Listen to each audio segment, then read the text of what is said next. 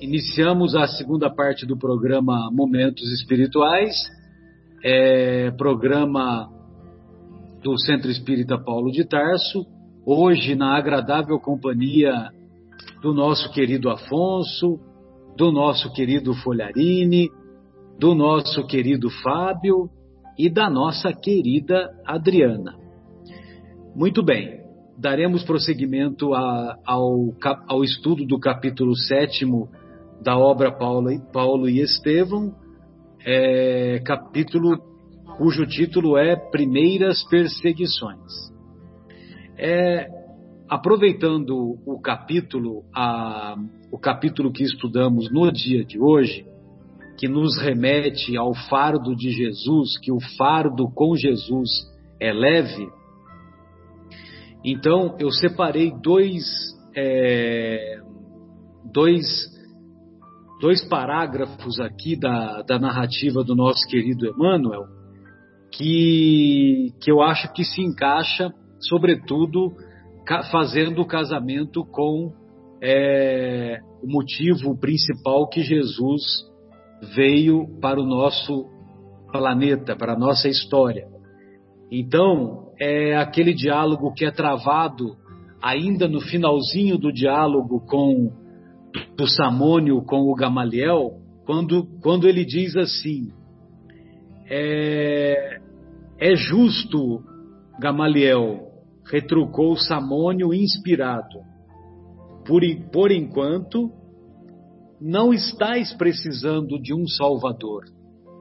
Eis porque o Cristo afirmava que viera para os doentes e para os aflitos.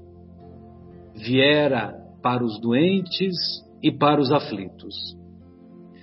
Um pouco mais adiante, quando o Saulo começou a perseguição propriamente dita, em que ele visita a igreja do caminho, em que ele, acompanhado de guardas tanto do governo romano quanto do sinédrio, colaboradores do sinédrio, então ele ele vai até a igreja do caminho e começa a prender aquelas pessoas que ele julgava como os líderes da nefanda, ou melhor, da nefasta da, da nefasta é, da, da, da, nefasta uh, filosofia do Nazareno, dos seguidores do Nazareno.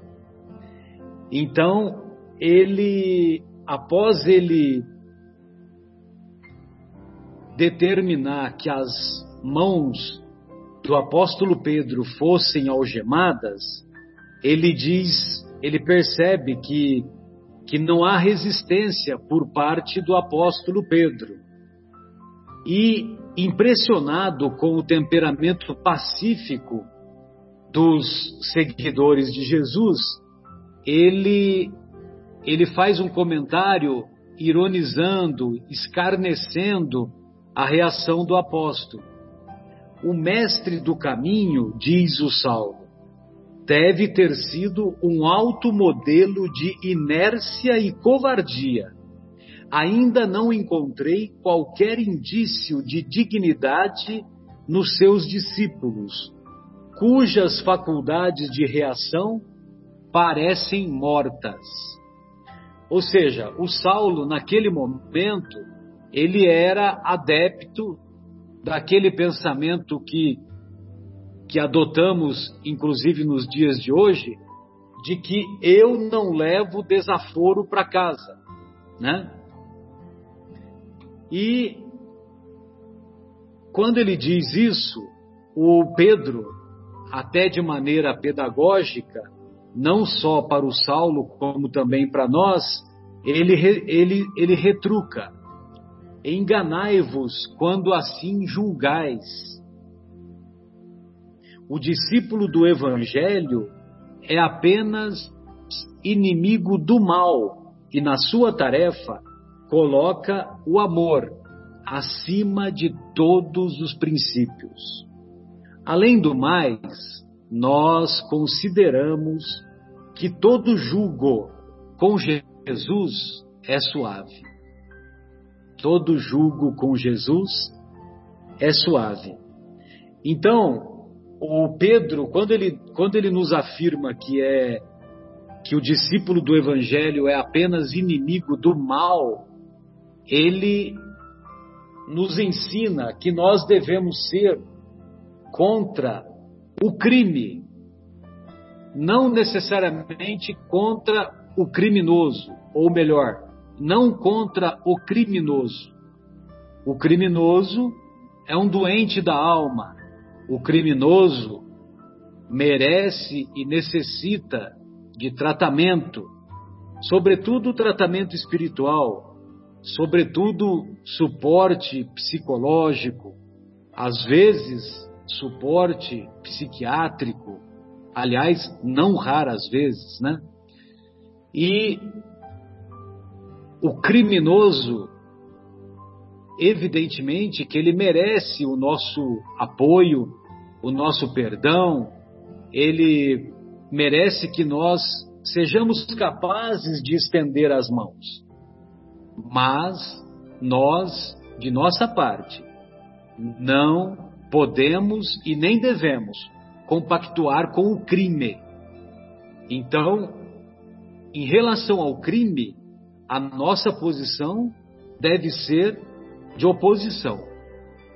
Mas, em relação ao criminoso, a nossa posição deve ser baseada na, no estabelecimento da tolerância, no estabelecimento da possibilidade de solidariedade, de estender as mãos para, através desse ato, retirar ou pelo menos oferecer mãos generosas para que esses nossos irmãos do crime saiam do abismo em que eles se encontram. E permita a Deus que nós, de nossa parte, não. Pois há muitos crimes que não são considerados crimes, há muitos crimes que não são considerados crimes na justiça divina, há muitos crimes que não consideramos, que não são considerados crimes na justiça terrena, mas que na justiça divina não tem cabimento nós mantermos uma atitude de hipocrisia, não tem cabimento mantermos uma atitude de, de intolerância, uma atitude de caminhar somente ao lado daqueles que partilham os mesmos pensamentos que nós. Ainda mais nos dias de hoje, é importante nós termos essa capacidade de desenvolvermos a tolerância, a compreensão, a convivência pacífica e dessa forma estabelecermos dentro de nós um, um, caminho mais fácil para que o nosso coração se encha de perdão, se encha de indulgência, se encha de amor. Bem, essas eram as minhas considerações e eu gostaria, eu gostaria de ouvir o nosso querido Afonso naquilo que ele separou, é, Afonso, do, do, dessa parte do capítulo em diante, né? Desse, do momento que o, que o Saulo começa a devassa na igreja do caminho, ok? Ok, Marcelo, é, eu gostaria de retomar exatamente da onde você comentou o final do diálogo com Samônio e o nosso muito luminoso Gamaliel que representou uma força ativa do bem. É, eu tive a primeira leitura dessa obra com pouca idade e me revoltei com Gamaliel. Eu pensava de forma muito verde, muito inconsequente, que ele não tinha esse direito de aceitar intimamente o chamado de Jesus e não se utilizar das prerrogativas que a vida e os seus esforços lhe deram junto à comunidade hebraica, porque ele era um nome de peso, ele era uma figura que gozava do carinho e da estima, porque ele sempre teve uma atitude muito digna e muito apaziguadora entre os ânimos acirrados da, da comunidade hebraica. Mas hoje, mais velho, a gente apanha da vida, cai alguns degraus de ilusão e acaba entendendo que o bem tira do mal a luz. E que hoje eu entendo que a posição de Gamaliel foi é, muito estratégica, porque ele pôde atuar, como nós veremos nesse capítulo, nos, nas urdiduras, nos bastidores das potências sociais e religiosas do sinédrio. Como um elemento de respeito, ele pôde dar a sua contribuição que foi decisiva, principalmente junto a Saulo que era seu discípulo. Então, ainda com relação ao diálogo com o Samônio, o Gamaliel aceita refletir a respeito da possibilidade da posição de Jesus como o Messias esperado. Porque o argumento de Samônio é inquestionável.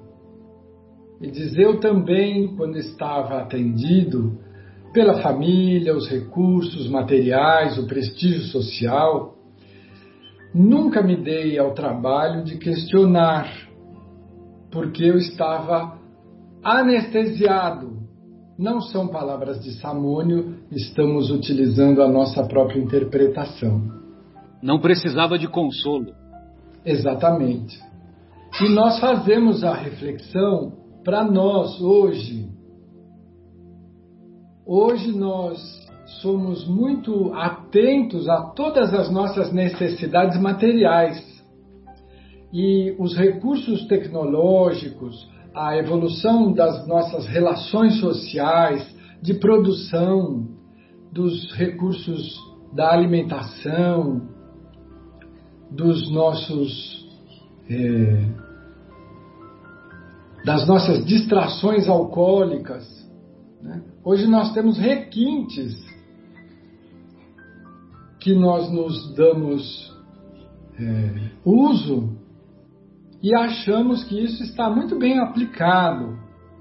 Mas o problema não é o copo que nos distraia ou as nossas necessidades fisiológicas atendidas é o quanto isso nos distrai da essência das coisas que tem a importância espiritual. É quanto nós nos empanturramos e agora nos lembramos da, da lenda do peixinho dourado que o Emmanuel tão sabiamente coloca na introdução da obra Libertação e ele fala de um peixinho excluído, ele não era nem um pouco valorizado pelos peixes gordalhões é a expressão que o Emmanuel usa e eu não me esqueci até hoje. É, eles estavam completamente é, hipnotizados pela alimentação farta e a nenhuma necessidade de esforço para conquistar o, o sustento. E quando o peixinho sugere que eles percam peso para passar pelo ralo e evitar a grande seca que viria a cometer aquele lago, eles riem gostosamente do peixinho. Porque quando você está com todos os seus sentidos entupidos pela necessidade, aliás, até com o excesso de sobrepeso, como era o caso desses peixes, nós vamos encontrar o Samônio e o Gamaliel. Gamaliel gostava do prestígio, já estava no fim da vida material, então ele já tinha recolhido recursos e ele não queria nenhuma confusão. Por que, que eu vou mexer em time que está ganhando? Não é essa a expressão que a gente usa hoje? Só que o Samônio perdeu tudo. E quando ele perde tudo, inclusive iniciando pela saúde, que ele se encontra leproso, se é que era lepra, porque qualquer doença degenerativa naquela época era considerada lepra, mas ele é afastado de tudo e de todos e é recolhido exatamente pelos seguidores do caminho, inspirados por Jesus. Então esse diálogo ele tem uma base muito verdadeira. Quando o Samônio diz, eu também não entenderia, mas hoje eu sou acolhido pela misericórdia inspirada pelo Cristo na casa do caminho. Então eu tenho certeza que ele é o Messias que nós esperávamos. E o Gamaliel pega uma cópia Gente, hoje nós baixamos da internet no celular o texto que nós quisermos e nós nem damos a menor bola para isso. Naquela época, uma cópia das anotações de Mateus tinha que ser transcrita à mão, em pergaminhos animais, que é, era um, um, um trabalho longo, exaustivo para produzir cada pele. E ali se anotava com muita dificuldade penas de aves, né? Então ele leva uma, uma cópia das anotações de Mateus. Não era dar um copia e, e recorta e cola, né? Copia e cola. Copia e cola. Não, era dias e noites passados ali na cópia. Material precioso. Ele leva um material dessa, desse, dado por Simão Pedro, que entendeu que era importante oferecer a base do conhecimento que os animava para aquele que se apresentava como o único de ouvidos abertos para ouvir a mensagem do Cristo. E aí nós passamos a nossa atual existência ouvindo que Jesus vinha atender os doentes porque os sãos não precisam de médico. Mas com esta situação que Emmanuel configura na, no livro, você enxerga perfeitamente como nós podemos nos anestesiar, nos enseguecer pelas facilidades transitórias do mundo. Então você vê a comunidade é, mais poderosa da comunidade hebraica, que em Abraão, que foi citada pelo Fábio no, no segmento anterior, inicia a nossa uh, jornada de conhecimento espiritual com a admissão do Deus único. Esse povo que tem a tradição de Abraão, patriarca, eles se entorpeceram de valores mundanos, de poder, riqueza, facilidade, e esqueceram de ouvir os profetas, que é uma das grandes características dessa uh, comunidade da qual nós somos eternos devedores, pelos valores que eles nos puderam oferecer. Então ali fica muito claro a comunidade do caminho, a presença de Jesus através de Estevão. E a, a instituição humana do Sinédrio, que era um porto de comércio, de, de influência, de vantagens, de ganância, de todos os valores mundanos, temporais, que nos fazem muito mal. Não são detestáveis, eles precisam ser consumidos com moderação, como diz a propaganda exigida hoje pelos nossos governos de tudo aquilo que nos compromete à saúde. Consumir com muito critério. Então, nós estamos no mundo, não podemos nos negar a, a, a nos beneficiar desses valores. Mas a, a nossa, o nosso foco hoje é falar de Saulo, que, revoltado com a humilhação que ele recebe de Estevão e com a intenção de defender Moisés e a lei, no seu entendimento limitado, ele resolve prender os principais seguidores de Jesus. Então, ele faz o que? Volta para a casa do caminho e dá voz de prisão a Simão Pedro, a Filipe, Tiago e João, que eram os que estavam, na verdade, é, mais próximos de Jesus. Eles eram os que intermediavam a presença de Jesus, que já não estava entre nós, e os seus seguidores, inclusive Estevão. Eram os seguidores mais diretos. E aí fica muito interessante assistirmos essa cena, porque Pedro recebe a voz de prisão, ele já era um ancião, já era um senhor. Ele recebe com serenidade. E aí, o jugo com Jesus fica mais leve, e aí nós precisamos comentar fraternalmente com a Nete Guimarães que aí não tinha nenhuma endorfina relacionada. Ali era pura coragem moral. Por quê? Porque eles eram melhores do que nós? De certa forma, eles estavam à frente da nossa condição. Porque o Pai não dá um trabalho importante para aquele espírito que não tem condição de, de desempenhar. Então, os apóstolos são espíritos que já traziam um amadurecimento espiritual expressivo e que a, a convivência com Jesus só destacou e catalisou o que já existia. Os, são os iniciadores da grande tarefa de divulgação dos ensinamentos de Jesus. Eles não podiam ser iguais a nós. Eles tinham valores morais superiores. E Pedro dá essa demonstração. Ele era imprescindível na casa do caminho, mas ele em momento algum se revolta ou mostra violência tentando combater. Ele aceita a situação com Jesus. E nos assombra e assombrou Saulo. Filipe, da mesma forma, com duas filhas. Elas se desesperam e ele as acalma.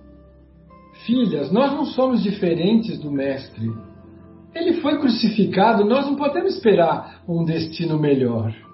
Olha o nível de consciência e amadurecimento espiritual aí sendo mostrado. E elas aguardam o, o, a voz de prisão e ele é levado. Quando eles vão buscar Tiago, Tiago, filho de Alfeu e não de Zebedeu, eles encontram Tiago assustado. E no medo, o que, que a gente faz? Se reforça. A gente vai buscar aquilo que nós acreditamos que seja importante. E ele achava que a lei de Moisés tinha poderes sobrenaturais. Como é que nós chamamos isso? Superstição. Não tem razão aí. É assim, não, é sagrado, é superior, então é mágico. Ele ainda estava nesse universo.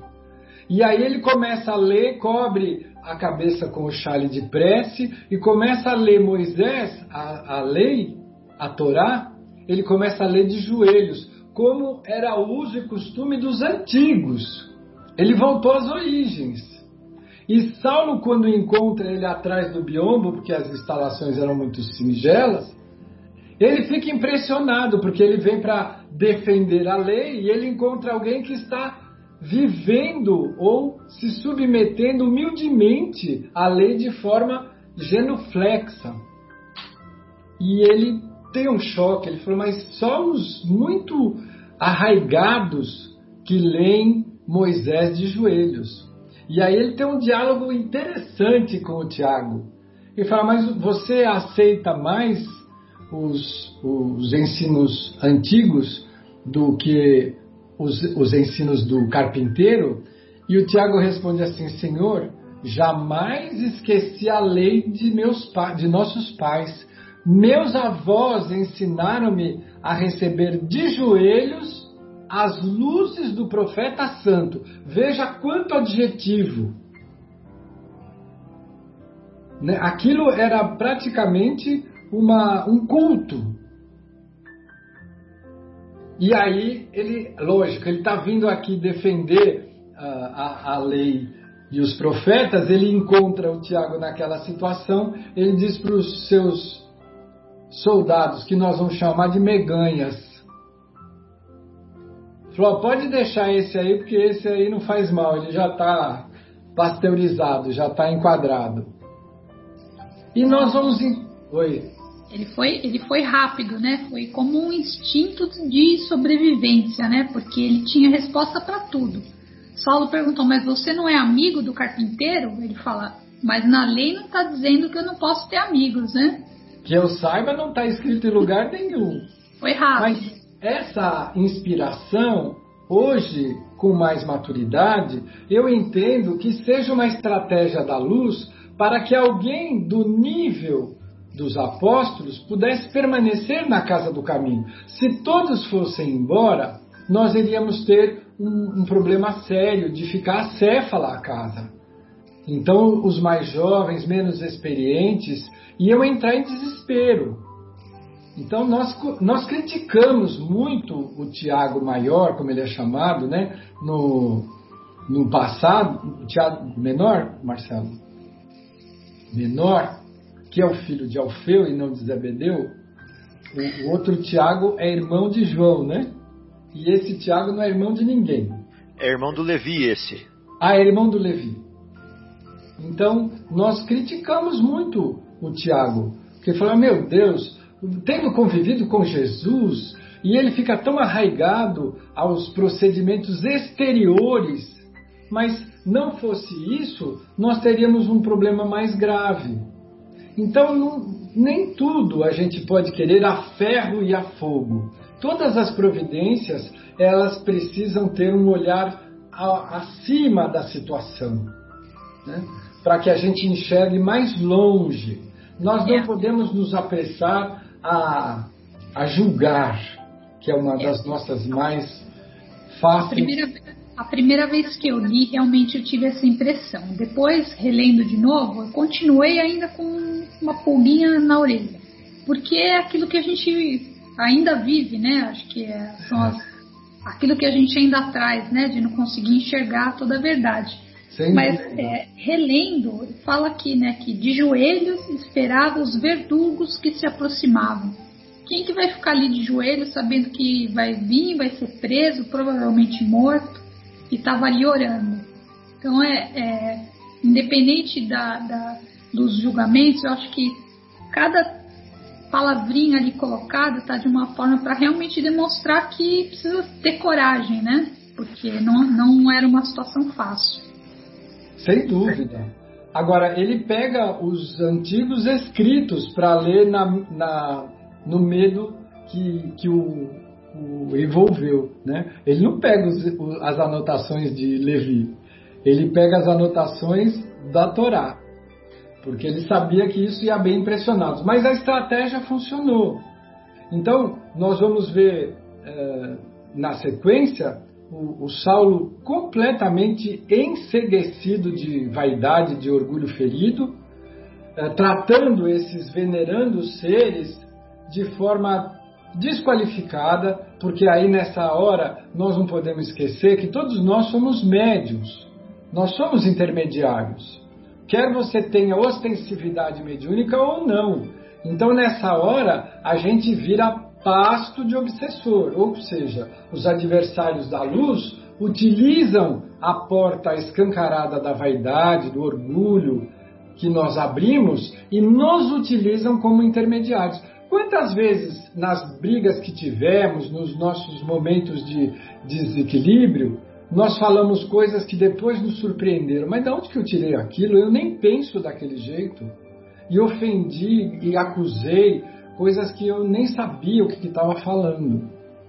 Eu não sei com vocês, mas comigo já aconteceu.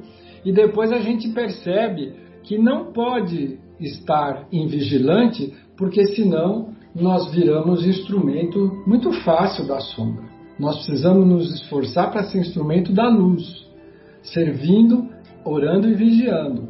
Mas o fato é que é, o, o, próprio Samônio, miseravelmente é,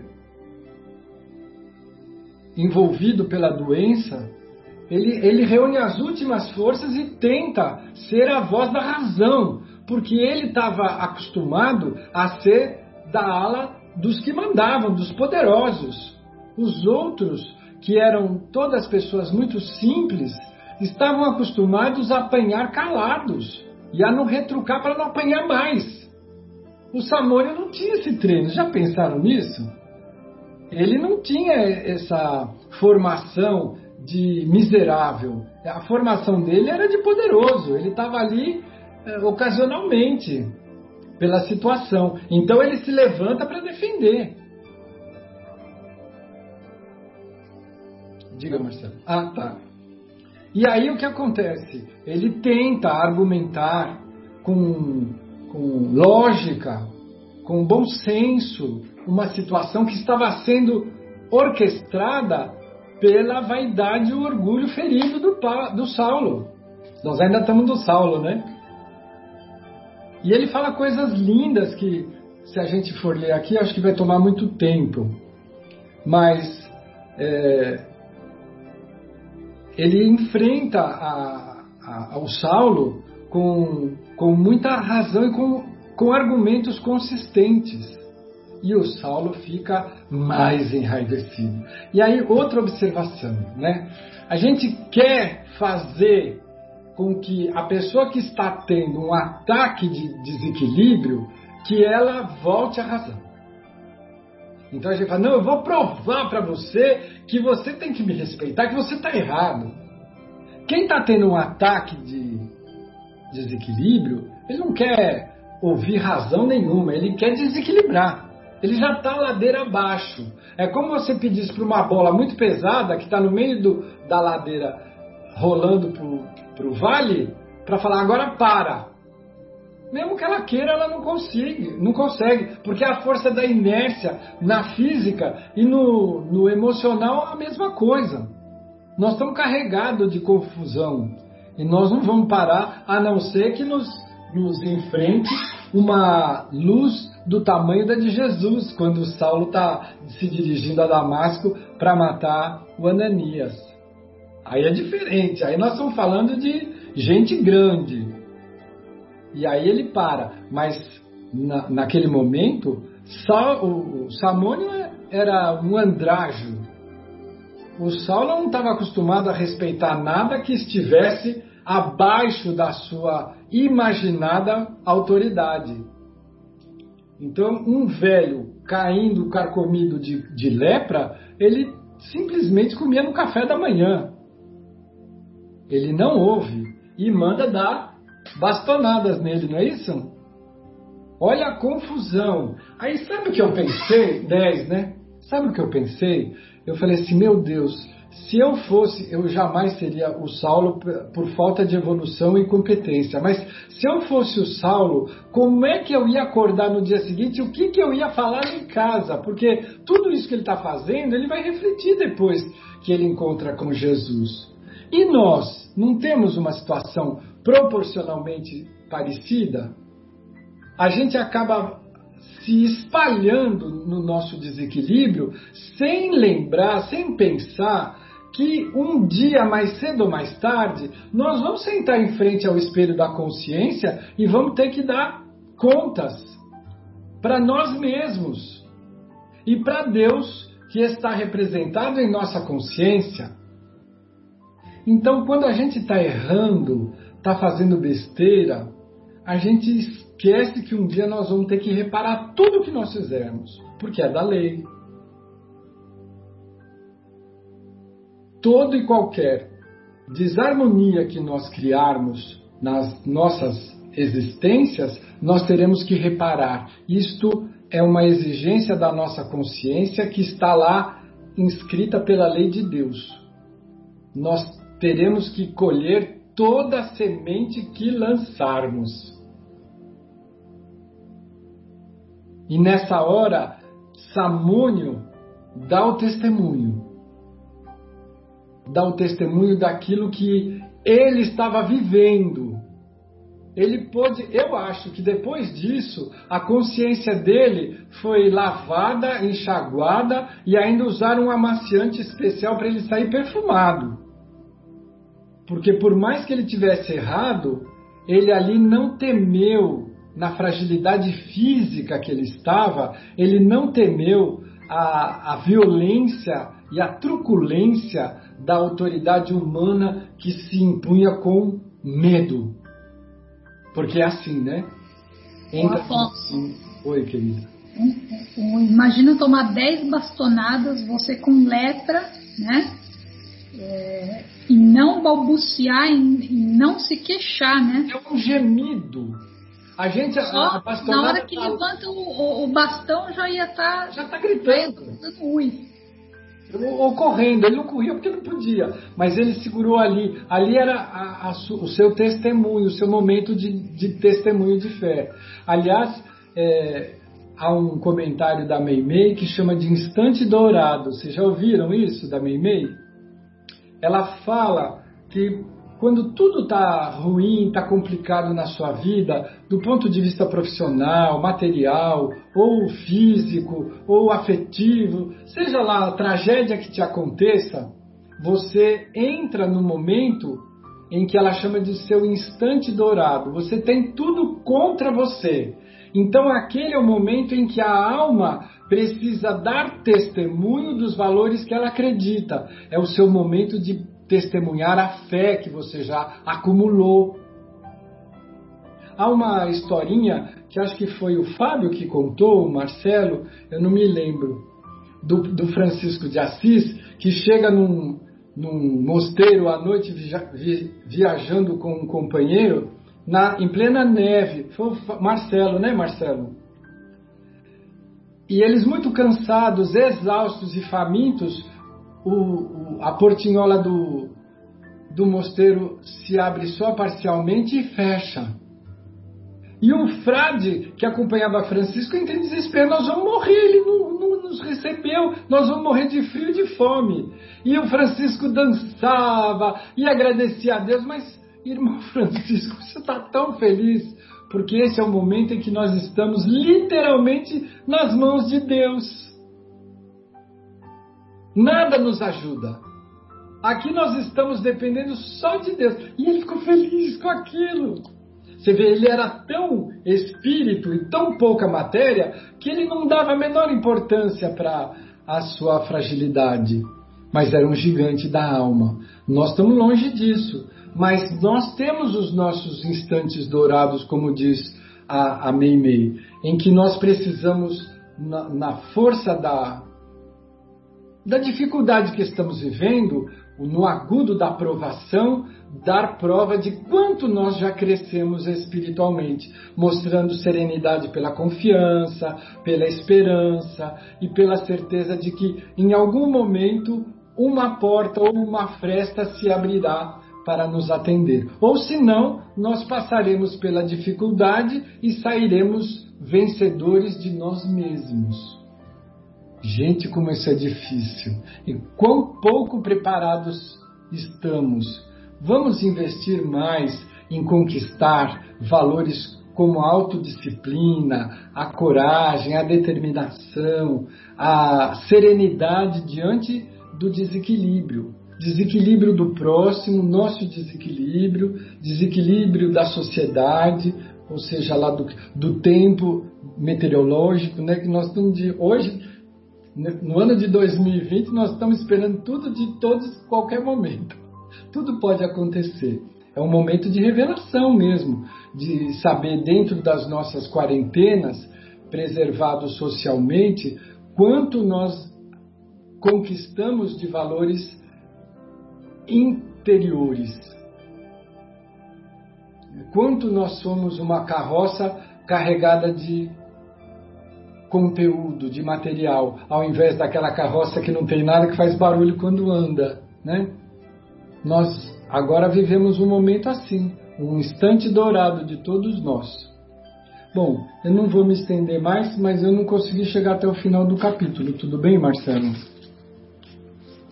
Eu acho que ele pode continuar, hein, Marcelo? Sem dúvida, tá, tá, cabe mais um, né? Cabe mais é? um estudo, sim. É, muito bom, Afonso. É, gostaria de ouvi-lo, Fábio. Fique à vontade. Bom, é, mais uma vez, né? Você me dá a responsabilidade de falar depois do Afonso. É, eu queria ressaltar somente um, um pontozinho e fazer uma comparação. Aqui nós estamos vendo um Tiago que nega o Cristo. Assim como o próprio Pedro também o negou. Né? E o Pedro está vivendo agora um segundo momento. Dessa vez ele não negou mais. A primeira vez ele negou. Você conhece? Você, você não é um seguidor é, dele? Eu não, não conheço. Né? Negou três vezes antes do galo cantar, não foi isso? A vida o amadureceu, o reino de Deus foi implantado no seu coração, né? levado pelas mãos de Jesus e sofrendo a, a distância do Mestre, a separação do Mestre. E amadurecido pelo sofrimento, agora ele não negou mais. Não negou mais. Chegou a vez de Tiago. Tiago nega Jesus. Tiago fala assim: ah, ele começa a raciocinar, né? Mas quem vai ficar para superintender as obras começadas? Quem vai ficar? Né? O Mestre expirara na cruz. E naquele instante os apóstolos de Jerusalém estavam presos. Então ele tinha que, ele tinha que, que negar ali naquela hora. E aí, quando Paulo pergunta para ele, fala assim: Olha, é, é, é, é, Moisés ou é Jesus? Aí ele fala assim: Ó, Moisés é a primeira revelação. A primeira como se fosse número um, né? É uma resposta que a gente poderia adaptar, mas ele quis dizer que é é a mais importante, que é a número um, né? Então ele negou, escapou ali. E aí Emmanuel faz o seguinte comentário. Ele fala assim, ó.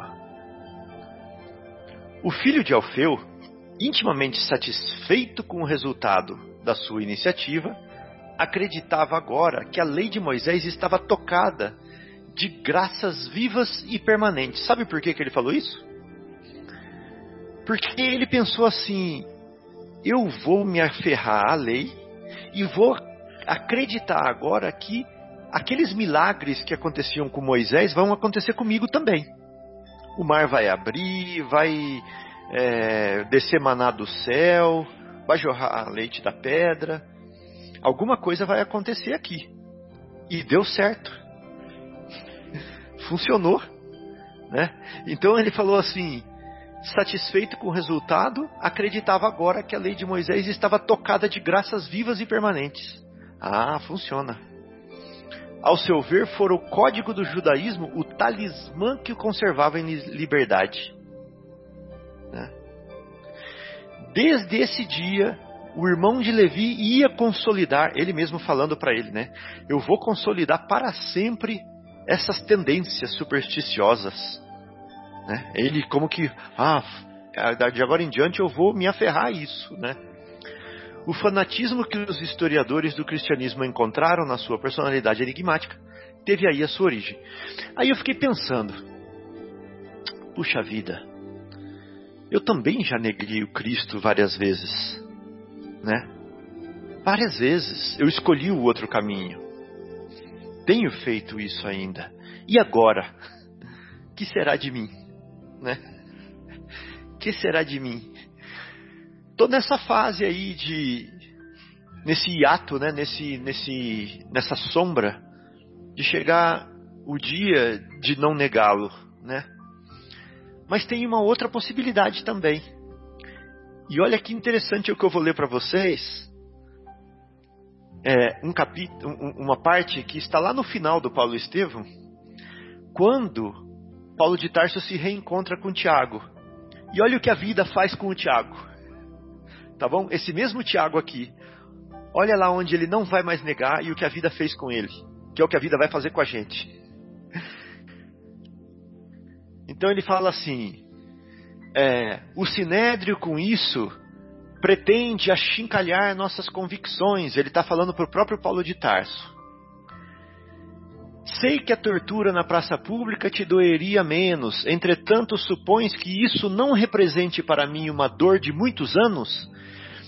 Ele já começa a falar que a, o fato dele ter vivido negado e se aferrado a Moisés é uma dor de muitos anos para ele. Aí ele fala assim: Acreditarias acaso que minhas atitudes nascessem de um fanatismo inconsciente e criminoso? Ele está falando para o Paulo. Compreendi muito cedo, desde a primeira perseguição, que a tarefa da harmonização da igreja com os judeus estava mais particularmente em minhas mãos. Como sabes, o farisaísmo sempre viveu numa exuberante ostentação de hipocrisia. Mas, convenhamos também que é o partido dominante tradicional das nossas autoridades religiosas. Desde o primeiro dia tenho sido obrigado a caminhar com os fariseus muitas milhas, fazendo analogia àquela parábola de Jesus. Tenho sido obrigado a caminhar com os fariseus muitas milhas para conseguir alguma coisa na manutenção da igreja do Cristo. Fingimento? Não julgues tal. Muitas vezes o mestre nos ensinou na Galileia, o mestre, hein? O mestre ele está falando. O mestre nos ensinou. E agora eu perdi onde eu estou aqui. Ah, caramba. Como sabes, uma coisa. Muitas vezes o mestre nos ensinou na Galileia que o melhor testemunho. Olha essa frase, gente, que eu vou falar agora, que é está aqui no livro. O mestre nos ensinou na Galileia que o melhor testemunho está em morrer devagarinho, diariamente, pela vitória da sua causa. Por isso mesmo, afiançava que Deus não deseja a morte do pecador, porque é na extinção dos nossos caprichos de cada dia que encontramos a escada luminosa para ascender ao seu infinito amor. Nossa. É, é muito tocante, é muito tocante. Maravilhoso, né? E é uma chance para nós, né? É uma chance para nós, gente. É uma recondução, Olha, é uma recondução. É, ó, ó, você não é capaz de negar ali naquele testemunho, naquela hora, mas faz o seguinte então, ó. O mestre nos ensinou na Galileia que o melhor testemunho está em morrer devagarinho, diariamente, pela vitória da sua causa. Por isso mesmo, afiançava que Deus não deseja a morte do pecador, porque é na extinção de nossos caprichos de cada dia, na extinção de nossos caprichos de cada dia, que encontramos, encontramos a escada luminosa para ascender ao seu infinito amor. Quem está falando isso é Tiago. Aquele mesmo espírito lá de trás. Então, a gente quer matar o pecador né? A gente quer matar o pecador. A atenção, Paulo, que tenho dedicado aos judeus é gêmea do carinho que consagras aos gentios. Você está lá dedicando aos gentios, eu estou aqui, ó, lutando com os judeus. Né? A cada dia, não, a cada um de nós confiou Jesus uma tarefa diferente na forma mais idêntica. Não, a cada um de nós confiou Jesus uma tarefa diferente na forma, mas idêntica no fundo. Se muitas vezes tenho provocado falsas interpretações das minhas atitudes, tudo isso é mágoa para o meu espírito habituado à simplicidade do ambiente galileu. De que nos valeria o conflito destruidor quando temos grandiosos deveres a cuidar? Importa-nos saber morrer para que nossas ideias se transmitam e floresçam nos outros. Vou falar de novo essa frase. Importa-nos saber morrer para que nossas ideias se transmitam nos outros. Perdi de novo. É, aqui. Não, ganhou, não perdeu. Não. Exato. se floresçam, se transmitam e floresçam nos outros. As lutas pessoais, ao contrário, estiolam as melhores esperanças. Olha isso. Criar separações e proclamar seus prejuízos dentro da igreja do Cristo não seria exterminarmos a planta sagrada do Evangelho por nossas próprias mãos? Aí agora vem Emmanuel, tá? A palavra de Tiago é, toava imantada de bondade e sabedoria, e, valia, e valia por consoladora revelação.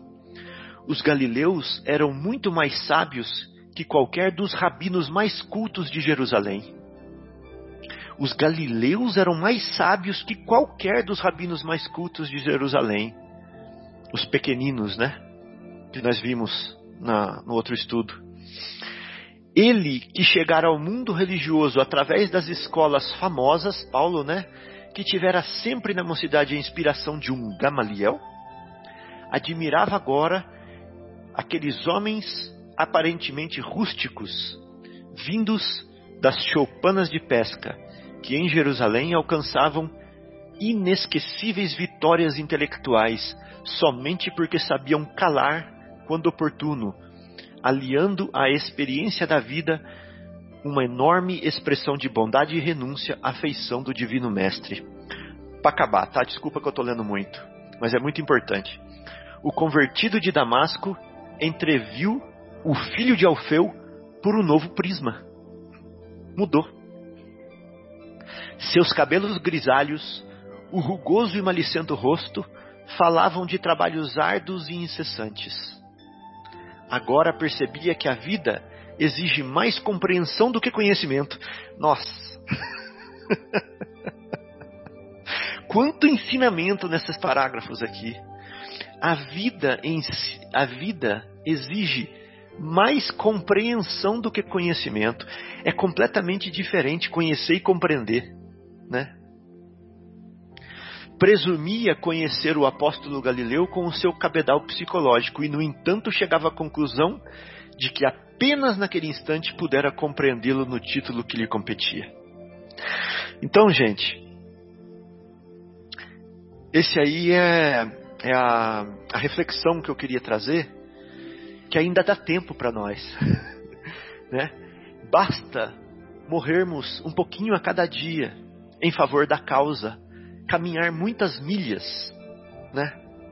Caminhar muitas milhas a mais do que aquela que nos é pedida, todos os dias, e assim nós não estaremos negando o Cristo. Achei muito lindo isso. Temos uma chance.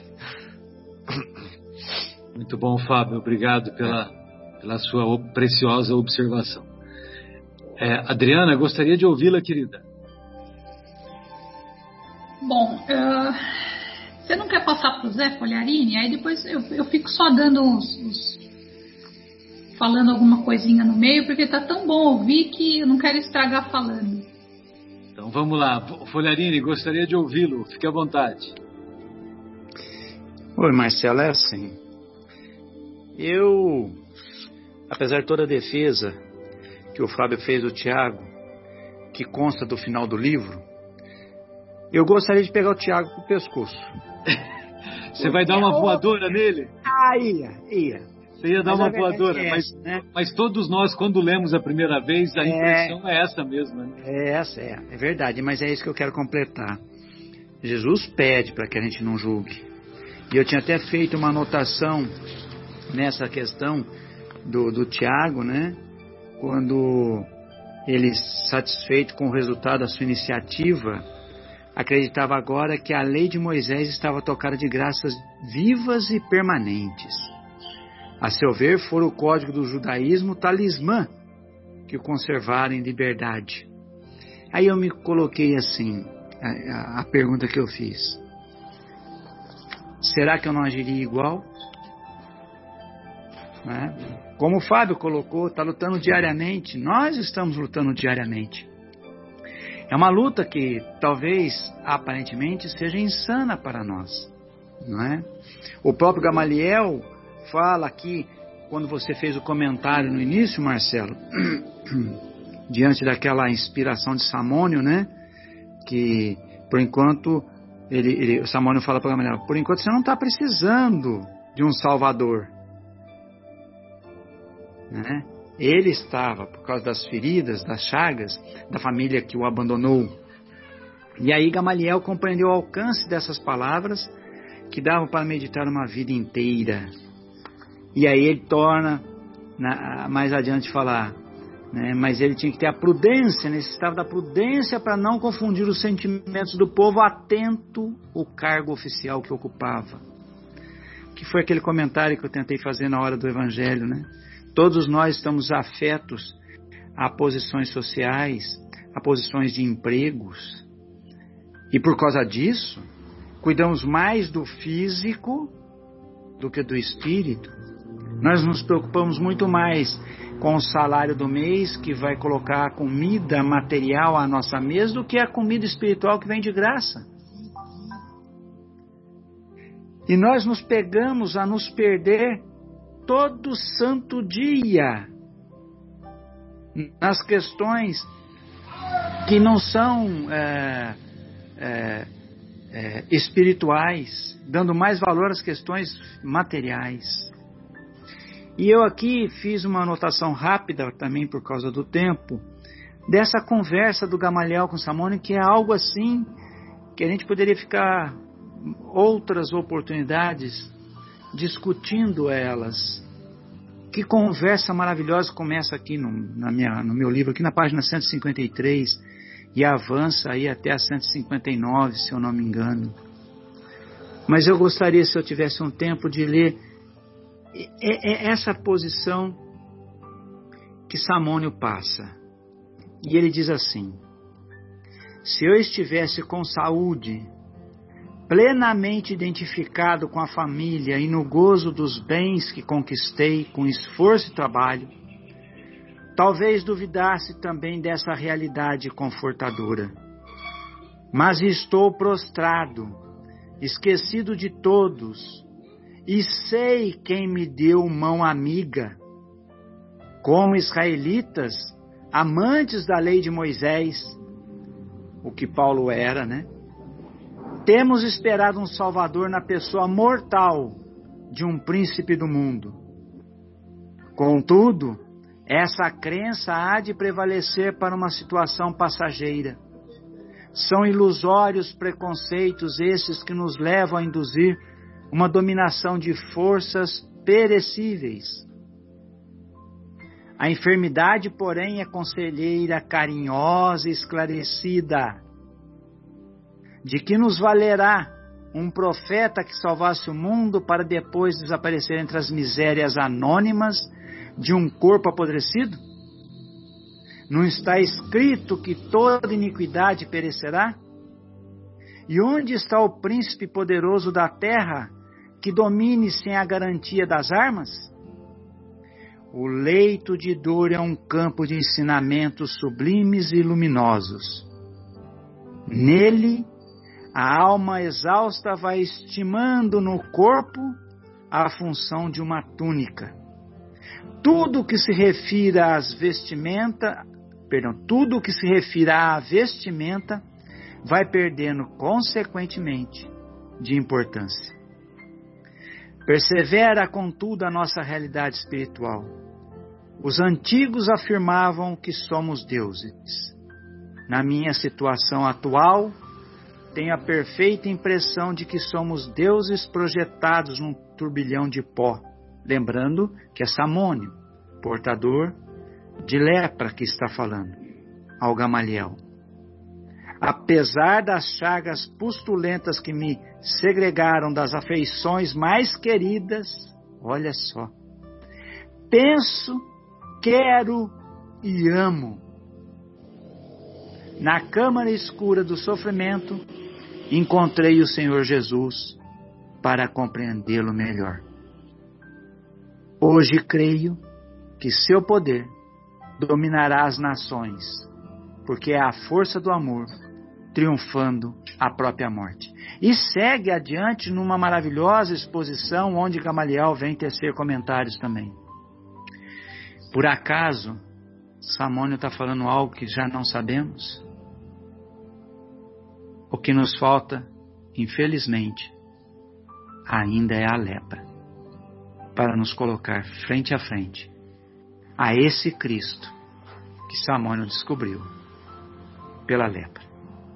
Emmanuel pinta esse diálogo de Samônio com Gamaliel nessas quatro, cinco páginas, com tintas tão fortes, tão claras, que faz até mesmo um cego ver. Era isso que eu tinha anotado para falar para vocês hoje. Bendita lepra. Pois é, bendita. Pessoal, eu não tenho nenhum comentário depois dessa colocação brilhante do nosso querido do nosso querido Folharini e também de tão belas exposições e inspirações dos nossos queridos Afonso e do nosso Fábio e também das intervenções da Adriana. Ô Marcelo. Marcelo, Pois só não? uma correção. Colocações de Emmanuel, não é minha não. Eu só li. Não, mas você fez a, a sua a analogia que você fez. Inclusive o Fábio até colocou, né, que nós poderíamos dormir sem essa hoje. Ele falou, ev- evidentemente, falou em tom de brincadeira.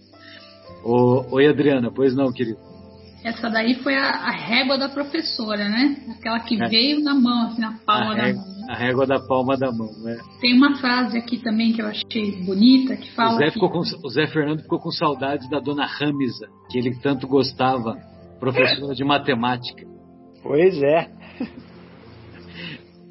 Tem uma, tem uma frase aqui que fala que ninguém se di, uh, rolou a língua. Ninguém se diminuirá por ser bom e tolerante. Então, que a gente possa é, ser bom e tolerante, né? Ter isso, ter isso como inspiração e farol, né? É, isso, isso vai estar um pouquinho mais lá na frente quando o Gamaliel fala para o Saulo, né? Acho, acho que é ele que fala para o Saulo que ninguém se, se diminuirá por ser bom e tolerante. E aí depois no final a gente sabe que é exatamente isso que vai fazer a gente ter a nossa elevação moral, né? Achei bonita. Muito bem, obrigada pela, pela palestra de hoje aí, foi maravilhoso. Muito bom. Pessoal, então encerramos o nosso encontro. É, Se vocês quiserem se despedir, fiquem à vontade. Da minha parte, eu desejo a todos uma ótima semana e acho que na próxima semana a gente complementa esse capítulo sensacional, né? Efervescente. Não à toa, primeiras perseguições. Afonso, fique à vontade, querido. Aos nossos amigos aqui presentes, minha gratidão. É muito bom a gente falar a mesma língua, é, se sentir ouvido e se sentir entendendo o que o outro fala. né? É uma sensação confortável e todas as vezes, nos momentos espirituais, nós temos esse aconchego A língua da afinidade. da afinidade, né? Ah, eu tenho um primo querido que fala que na vida ele usa expressões muito simples. Ele fala assim: Olha, na vida eu aprendi que boi branco anda com boi branco e boi anda com boi preto. E eu vejo nisso um laço do magnetismo que nos rege né, por princípio. As nossas identidades criam afinidades, né, tanto para a luz quanto para a sombra. Como eu estou pouco acostumado com a luz, quando ela acontece eu me surpreendo, porque com a sombra eu já estou acostumado, mas aqui é um, um encontro diferente. É, então é sempre um prazer muito grande e eu espero que os nossos ouvintes possam aproveitar essa, esse encontro de afinidades para também despertar em, em seus corações o desejo de conhecer mais, de aprender com aqueles que já sofreram e passaram as pedras que estamos passando hoje, para nos dar modelo para um amanhã mais feliz. Um beijo carinhoso para todos os ouvintes da Adriana, fique à vontade, querida, para a sua despedida. Agradecer também a todos e compartilhe com o Afonso. Realmente tem vários momentos que a gente se emociona bastante. Então, não à toa, né, para surpresa de ninguém, como diz o Marcelo, né, que a reunião do Skype é reunião com Jesus e Marcelo, hein? É, o, então, o Guilherme, Guilherme que escreveu, né? O Guilherme que dupla, hein? Que dupla. Então, que a gente possa realmente saber que Jesus está aqui com a gente. E o Marcelo também, o Zé Folharini, o Afonso, o Fábio, o Bruno, o Marcos Melo e tantos outros amigos que trazem aí os, o conhecimento e as experiências para a gente aprender cada dia mais.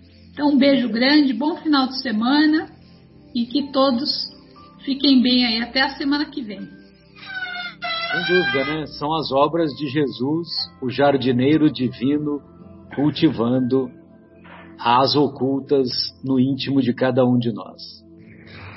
É, Fábio, gostaria da sua despedida, querido. É, também queria agradecer essa oportunidade. É, é muito gostoso é, deixar o coração é, vibrar nessas ondas aqui, né, desse programa e com vocês que são irmãos espirituais.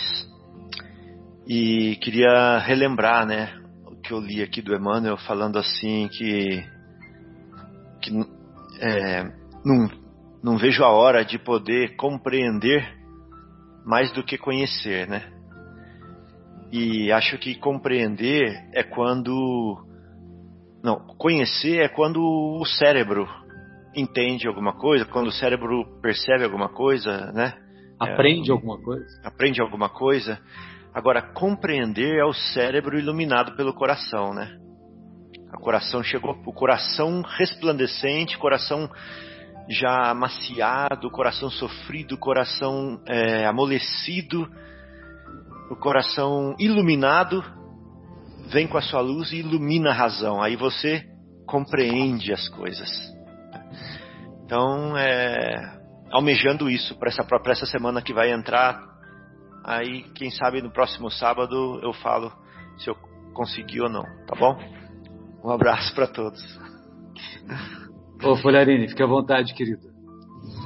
Eu só quero agradecer, mais nada cada instante da vida que Deus me permite ter, principalmente esse, aos sábados, onde a gente está sempre aprendendo, sempre podendo usufruir do conhecimento de todos para trazer bagagem para a gente e quem sabe com isso a gente conseguir se fortalecer e vencer a etapa que temos que vencer.